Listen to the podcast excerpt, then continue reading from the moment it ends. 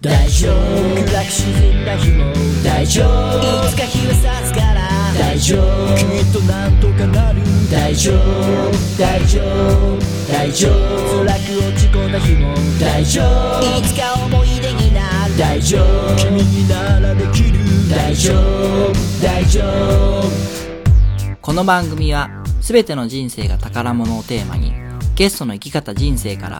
明日に生きるヒントを得るポッドキャスト番組です仕事うまくいかなくてはいどうもワンライフポッドキャストナビゲーターのミッチーですこんばんはさあ今日もですね先週に引き続きましてチーム響きの阿部マロさんに来ていただいてますよろしくお願いしよまろすしくお願いしまえす。ー障害者の方の社会参加を応は援いされはい。てる活動されてるんですよねはい。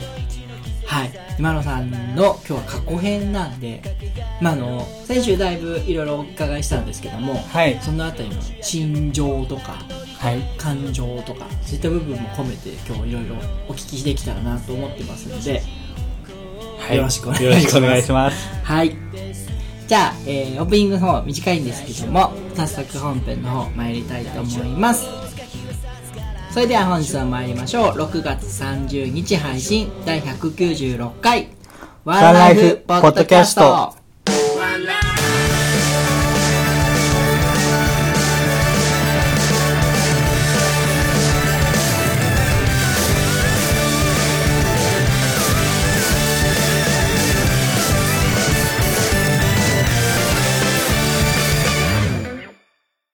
それではゲストコーナーです改めまして本日のゲストはチーム響きの阿部マロさんですよろしくお願いしますよろしくお願いします。じゃあ今回も最初に自己紹介の方からお願いいたします はい。明るく楽しく、けど闇は深そう、安倍マロです。 よろしくお願いします。闇は深そ闇は深いかもしれない。うでも明るく楽しくってのはすごい出てますよねはいうんなんかすごいずっと笑顔ですしねただヘラヘラしてるだけかもしれない。闇が深いということではい。今日はじゃあその深い闇の部分をはい。聞いていきたいんですけどもまあでも生まれつきはい。肝臓と目がというお話だったんですけどもはい。それはなんかもうやっぱたまたまというかそうですね。もうたまたま。うん目の方はちょっと詳しく、病名がよくわかってないんですよ。あそうなんなんですけど、感度の方は1万人に1人うーん生まれてくる病気でう。ん平成になってだいぶ治療が進んだんですけど、うんうんうんうんやっぱ昭和より以前は亡くなる方も多かったような結構な難病ですねうーん難病なんですね、はいじゃあもう生まれた時から結構そういうしんどい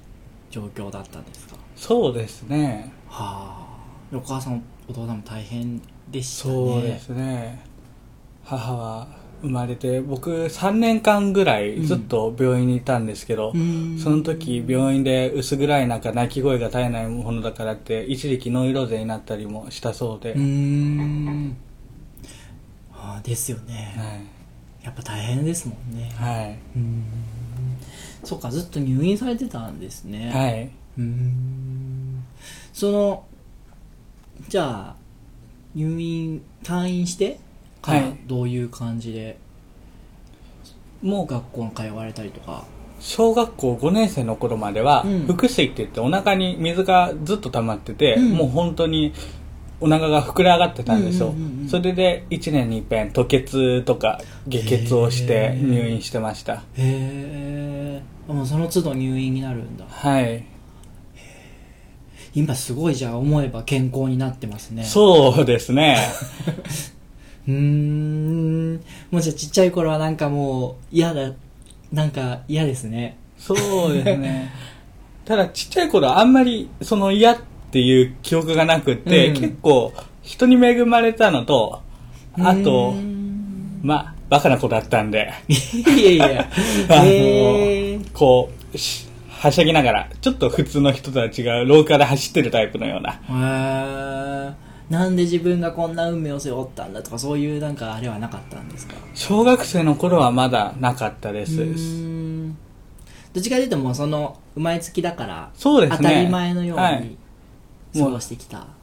そうですね採血がもう本当にこの看護師さんは痛くないとあかー、この看護師さんは痛いとか、なんかゲーム感覚でやってました。うーはいんああ、小学生の頃までそうか。へえ。まだでも21ということは、10年そこそこ前の話ですよね。そうでですね。うーん。そこからじゃあ、どういう、どのような形で。小学校5年生の時うんに肝移植をして、ん。その時、5年生の時はちょっと大きい手術が3回ぐらい続いて、肝移植はとても、なんていうのかな、痛かったんですよ、そのうん後、うんうん ICU にいる時。で、僕、肝移植してから2日後かな、3日後かな、管という管から血が逆流しだして、うん。で、その時、完食した痛さで、もう手術は嫌だって思ってた時期で、先生が、散歩行くよって言いながら、うん。二日目で散歩行けるんだと思って、うんベッドに乗ったまま連れて行かれたのが手術室だったんですね。ええ で、もうそっからちょっとしばらくもう採血も点滴も、ちょっとしたことで泣くようになってしまって、で、その後3ヶ月後くらいに脾臓を取らなきゃいけないっていう状態になって、これまた、今度は手術室に行くって分かってて、で、覚悟もしてたつもりだったのに手術室の前で大泣きしいやて、怖いですよね。はい。麻酔かける人は大変だったと思いまうーす。ん痛いんですか、やっぱり。もう終わった後は痛かったですね。ああ、そっか、弱った後が痛い。はい。もう普通の手術とは違って、うお腹だいぶ開いてるんで、うんうんうん普通には糸で止めるんですけど、それもホッチキスみたいなので、うんお腹を止めてたりとか、うん痛いあれは嫌でしたね。聞くだけで痛いうーん大変ですねでもはい。そうかで肝移植は、まあ、痛かったけど成功はしたんですねはい。もう肝臓の方はそれ以降はみるみる元気に、うーん肝不全も一回も起こすことがなく、あそう、はいよかったですねはい。それでもやっぱり今でも採血とかはい。定期的にはいるんだえっと、僕は手術のしすぎで、腸がこう、もう癒着をしまくっててう、んうんそれで腸閉塞になったりだとかうんうん、うんうん中学の頃、もう1年間ぐらい物が食べれなくって、鼻の管を入れてはい生活してて、それはもう高校1年生まで続きましたえね。高校1年生で僕出会った頃ですよねそううですね、出会うちょっと前ぐらいまではもう本当に、あそうはい、管を入れたり抜いたりでしたね。へえ。いえ、でも全然元気そうだったけどなそうですね、外では基本元気ああ、じゃあ、裏では結構大変だったんです、ね大変でした。あ、それは知らんかったな。すごいですね。はい。すごいですね。 今でも明るく元気とか言ってるのがすごいですね。そうですね。へえ。そっか。じゃあその頃って、はい。なんか何が楽しかったとかあります何を楽しみに生きていたみたいな。中学生の時ですかね。うん僕な、夜も起きなきゃいけない検査があったんですよ。うん。何回かに分けて起きなきゃいけなくって、で、ちっちゃい頃から病院にあったキッズステーションっていうテレビをずっと見てたんですけうんどうんうんうんうん、その時にアニメを知って、ううろを着なきゃいけない検査で、そこからもう没頭しましたねあ、。じゃあもうアニメがはい。大好きなんですね。そうですね。あとゲームですかね。ベッドの上でできるんうで。ーんああ、アニメとゲーム。はい。なるほど。そこに支えられて。 はい。もともと小学校1年生の頃から一人遊びって言って、うんどっちかっていうと戦い物っていうよりは、その学校ごっことか、うんうんうんそういうものを一人でおままごと的な感覚でしてることも多かったんですけあど、、そう、学校では通えてなかったんですかと、行けたり行けれなかったりです。はああ、だから、その分、自分でなんか、おはいまもごろみたいなことをい。してたんだ。夏休みはもうずっと家にいなきゃいけないから、学校ごっこって言いながら毎日課題をやってて、へでえし。たね。あ、じゃあ病院でずっと勉強もしてって感じで。へえ。そうですよね。ずっと入院してたらそうなりますもんね。なるほどな。幸いその時の担任の先生がすごい優しい方で、もう毎回病院に来てくれて、毎回課題を渡してくるんですよ。あ、なんであ、課題か。はい。へえ。で、時々、昨日来たのに今日も来るってことになって、うんマロ君今日来るとは思わんかっただろうって やってるところ見るよって。でもそれに支えられましたうね。ーん。人とのつながり。はい。うーん。テストとかってどう、どうなんですかえーっと、小学校の時は定期考査とかなかったんで、うんうんうんもう出てる時だけで、中学以降はもう全く受けない時もありました。なので僕、中2の通知表まっさらなんですよ。あ、そうなんだ。はい。へ特ーに2学期が。。それは、出れなくて受けれない。い。はい。評価もつけられないってことで。うーん。それでもやっぱ、な卒業はできるんですね。はい。義務教育だったんで。うーん、そうなんだ。へえ。で、高校はどうしたんですか高校は、途中まで、盲学校の方にいたんですけど、うんうんちょっと支援学校が肌に合わなくなって、通信高校の方にうんうん行きましたうー。んへえ。通信高校っていうのは、普通、一般の人が、のも、一般の人もいるような感じですよね。そうですね。一般の人の方が多かったですうーね。ん。そこは問題なく、はい。そっちの方が僕は伸び伸びとあできましなたる。ほど。学力的にはどうだったんですか学力的にですね、でも、ぶものにもよりますけど、うんそこそこ頑張ってましたよ。そこの通信高校に転学してからの方が検定を受けたりだとか、勉強に力を入れてやってました。うーん、なるほど。はい。 じゃあやっぱり肌に合ってたっていうか、そうですね。楽しくなったんですね。はい。へえ。で、いつそのチーム響きっていうのは、えー団体を設立したのは、2014年、うんうんうん高2の時だったと思います。早いですね。はいで名前が決まってたのが僕が中3の時え、じゃあもう全然、そうですね。もう活動自体は中1の時からですかうんね。もう自分がやるってやってやってたんですかそうです。もう、あのあ、すごいですね。カラオケ行きたいからということで、うんうんうんうん全く目の見えない人の介助をしたいだとか、それが、なんていうのかな、ボランティアと思ってなくて、当たり前と思ってやってたんうーんで、それで、手伝ってくれる人が徐々に増えて、今のひチーム響きができたって形ですかね。へえ。え、な、最初、さ最初の最初はなんでそれやろうと思った行きたいって、うん。その、目が悪い方が言ったからですかね。じゃあ、一緒に行こうよっていうそうですね。もう、何のあれもなく。はい。それを、まあ、自分のなできる範囲でやっていっていて、はい。助けてくれる人が増えていって、で、チーム響きっていう団体ができてって感じ。はい。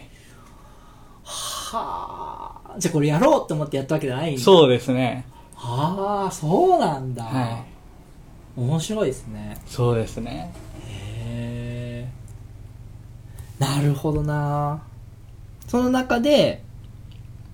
みんな周りの人が笑顔だったりするのを見て、明るく元気にっていう理念につながっていった。はい。僕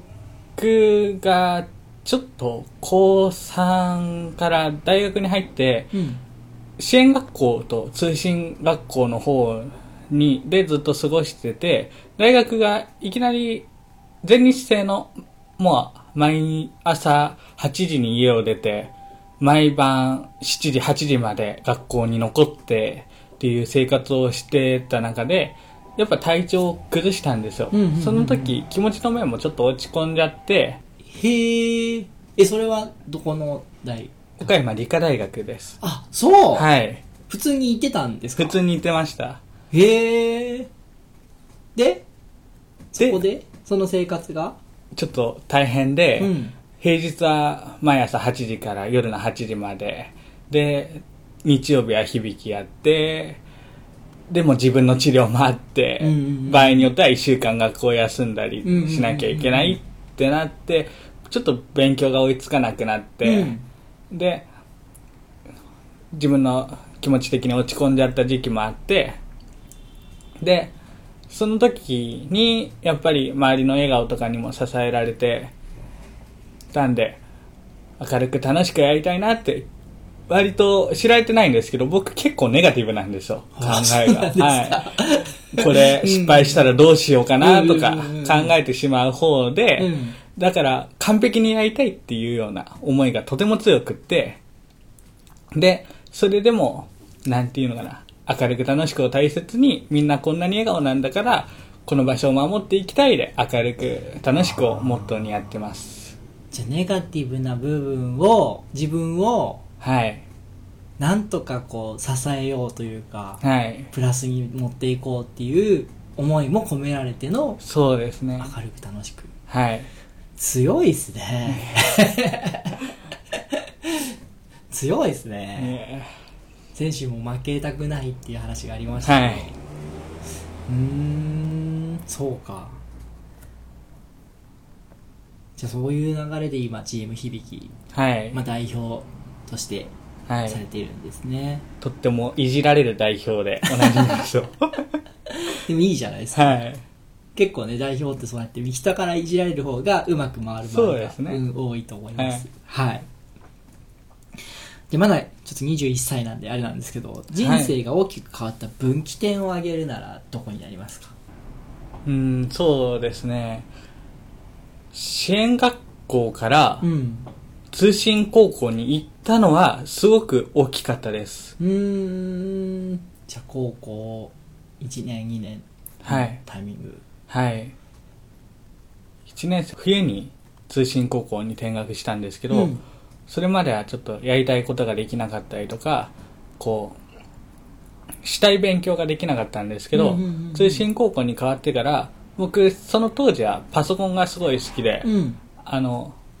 表計算の検定とか受けてたんですけど、うんうんそういうものもやってて、それで、そこの通信高校が、そういうのがすごい力を入れてる学校だったんで、いっぱい勉強ができて、楽しかったですねうー。んなるほどそこは別にそのなんだろう通信高校はい。だからどっかに通ったりとかはしないんですよねえっと、一応、授業があって、うんその授業だけ出てれば、本来はいいんですけど、うん僕も、あの、響きのことやるときも、ん自分の勉強やるときも、暇なときも学校行って、パソコンルームで一人、朝から、あまあ、午後の早い時間帯から、最終下校時刻ギリギリまで先生に怒られながら。えじゃあいまがす学校があるんですかはい、あります。あそうなんだ、はい。へええどういう どういう授業なんですかえっと、授業自体はうんもう一般の学校と変わらない授業です。うんうんうん普通に先生がいてう、んやって、課題が出てっていう。ただ、授業数が普通の学校より少ないっていうだけですね。なんだ、はい。課外授業で兵庫に行ったりもしましたし。へええそうなんですねはい学校があるんですね、はい。へえ。え、じゃあ、朝から晩までずっといないといけないわけでもなく、そうですね。自由なとこは自由なんですね。そうです。授業の日だけ出てれば。あ、なるほど、はいなるほど。で、定期考査で最低限点を取れば大丈夫うです。ーんへえ。あ、そういうシステムなんですね。はい全然知らなかった。なんか、通信っていうぐらいだから、家であ授業をあ、受けはたりい。するのかなと思ってたんですけど。そういう高校も最近多いですよね。うんうんうんうん。そうではなかったんですね。はい。へえ今は、えっとはい大学に通われてて、えっはい。と、何でしたっけ心理学を。心理学の勉強、はいえっとなんだ今、放送大学の方放送大学に転入そうですね、され転て入で。で心理学を今勉強されてるんですよはね、い。心理学を学ぼうと思ったきっかけって何なんですかもともと僕、中学の頃から人の心っていうのに興味があって、それで、中学の時は本読んでたりしてて、で、理大に入った理由も、うん教員になりたかったんですよ。へえで、その、子供たちの発達とか気持ちに、その子供に寄り添って仕事がしたかった。で、教な員るほどなるほどになれば、おのずと健常者の方も、障害のある方も学べるんで、いいかなって思ってたんですけど、なるほどはい、その関係で、今、心理学をやってうますね。ーんで今後はそれを生かした何かやっていきたいみたいなとこも考えてるそうですね。幸い、響には相談事業があったりだとか、今僕、学校通いながら、就労移行支援事業所の方でカウンセラーとして、うんうんうんあの、仕事をさせてもらったりもしてるんで。すげえなすごいっすね 本当に本当にアクティブというかそうですね。ちゃんとしてますねなので今はすここ最近は本当に精神障害のある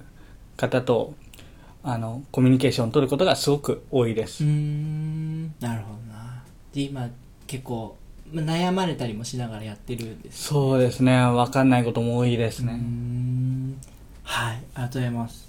えっ、と最後なんですけども自分に最も影響を与えた人物って一人挙げるなら誰ですか支援学校で出会ったうん全盲の男の子ですかね、へもう今でも仲良く、うんもう利用者だとか同じチームだとかそういう枠を超えていろんなことをしてますでうん響はその子のために作ったチームってなって言るってもほどもう過言じゃないので、うんうんうんうんその人のためだったらどんなことでもしたいなって思いますうーんまあその子と出会ったことでチーム響きが生まれたりとかはいマロ君自身の生き方にもだいぶ影響がそうですねあるっぽいですよね、はいうーんちょっと今話聞いてて思ったのが、はいそういう全盲の方でもやっぱり自分のできる範囲では人を助けたりとか手伝ったりとかはしてるんですかそうですねあのその方はその実質このものを準備するとかっていうよりかはその人を笑顔にすることがとても得意で喋り上手なんですよ、うんうんうんうんでもう専門的な知識もすごくってでポケモンご存知ですかゲームの、はいはいはいあれね毎回負けるんですよね対強い戦すると強い、へーあとスゴロクとかも強かったりとほうかほうほうほでもうドラクエとかファイナルファンタジーも、うんうんうんお前本番に全盲かよって毎回突っ込んでますようえー、どうやってやるんだろう音で全部へえすごいはいすごいですね、はいストーリーとかはストーリーとかは音声があるものはもうその音声頼ってなんですけどわかんないものはスキップしてやってますそれでできるんだはいすごいですね。へえ。ああ、でもそういう人と俺会ったことないかもしれんな。へえ。なるほど。じゃあその方に会って人生が変わったっていう。はいなんかすごい話を聞いてると、マロ君がすごい自立してますよね、一人で。ピシッと。そうですかね。うん。親には二十歳なのにって結構ありますよ。 いや、やっぱお母さんお父さんにも甘えてる部分っていうのはまだある。そうですかね。そうですねう。ん。やっぱり知らないことも多かったり。まあ、それはね、はうい。ん 現状やの二十歳そこそこでもね甘えてばっかりですから ねでもなんか話聞いてると自分がなんかしてあげるとかそういうエピソードが結構多かったんでそうですねう。ん、なんかすごいやっぱさすがね10 13歳から運動を始め活動を始めたっていうところはさすがだなと思いますねはいはいじゃあありがとうございます、ありがとうございます。えーそろそろお時間が来ましたので続きは次週お伺いしていきます来週もどうぞよろしくお願いしますありがとうございますありがとうございます。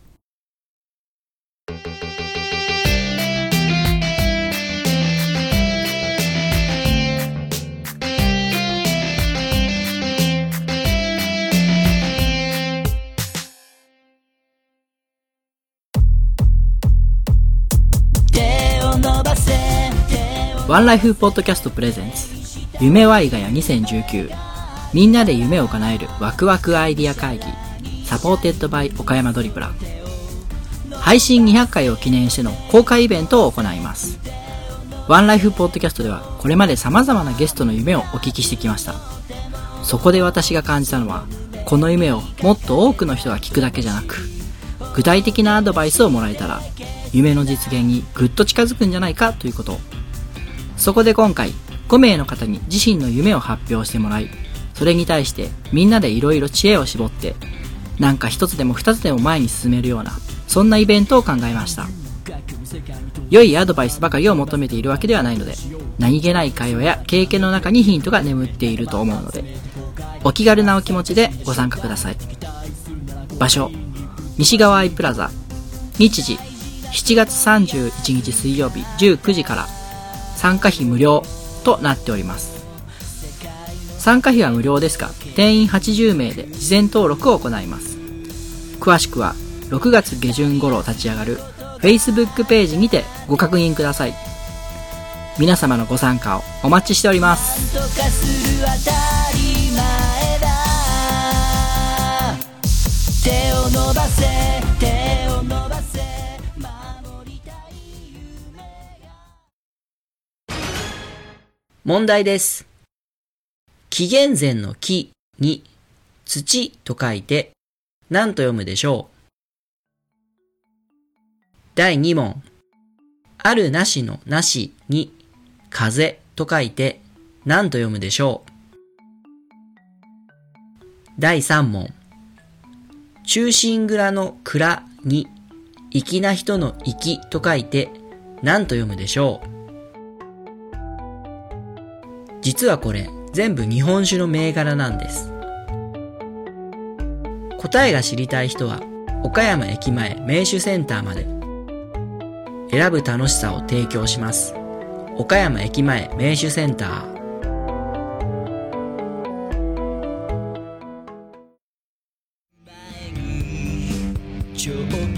渋みや濁りとなる欠点豆や茶フと呼ばれる薄皮は機械では選別しきれません品質の良いコーヒー豆を作るため一粒一粒手作業で選別厳選した豆を注文を受けてから焙煎し最高の状態でお届けいたします豆本来の香りと美味しさで夢心地なひとときを夢摘むコーヒーむつみコーヒーご注文は EC サイトから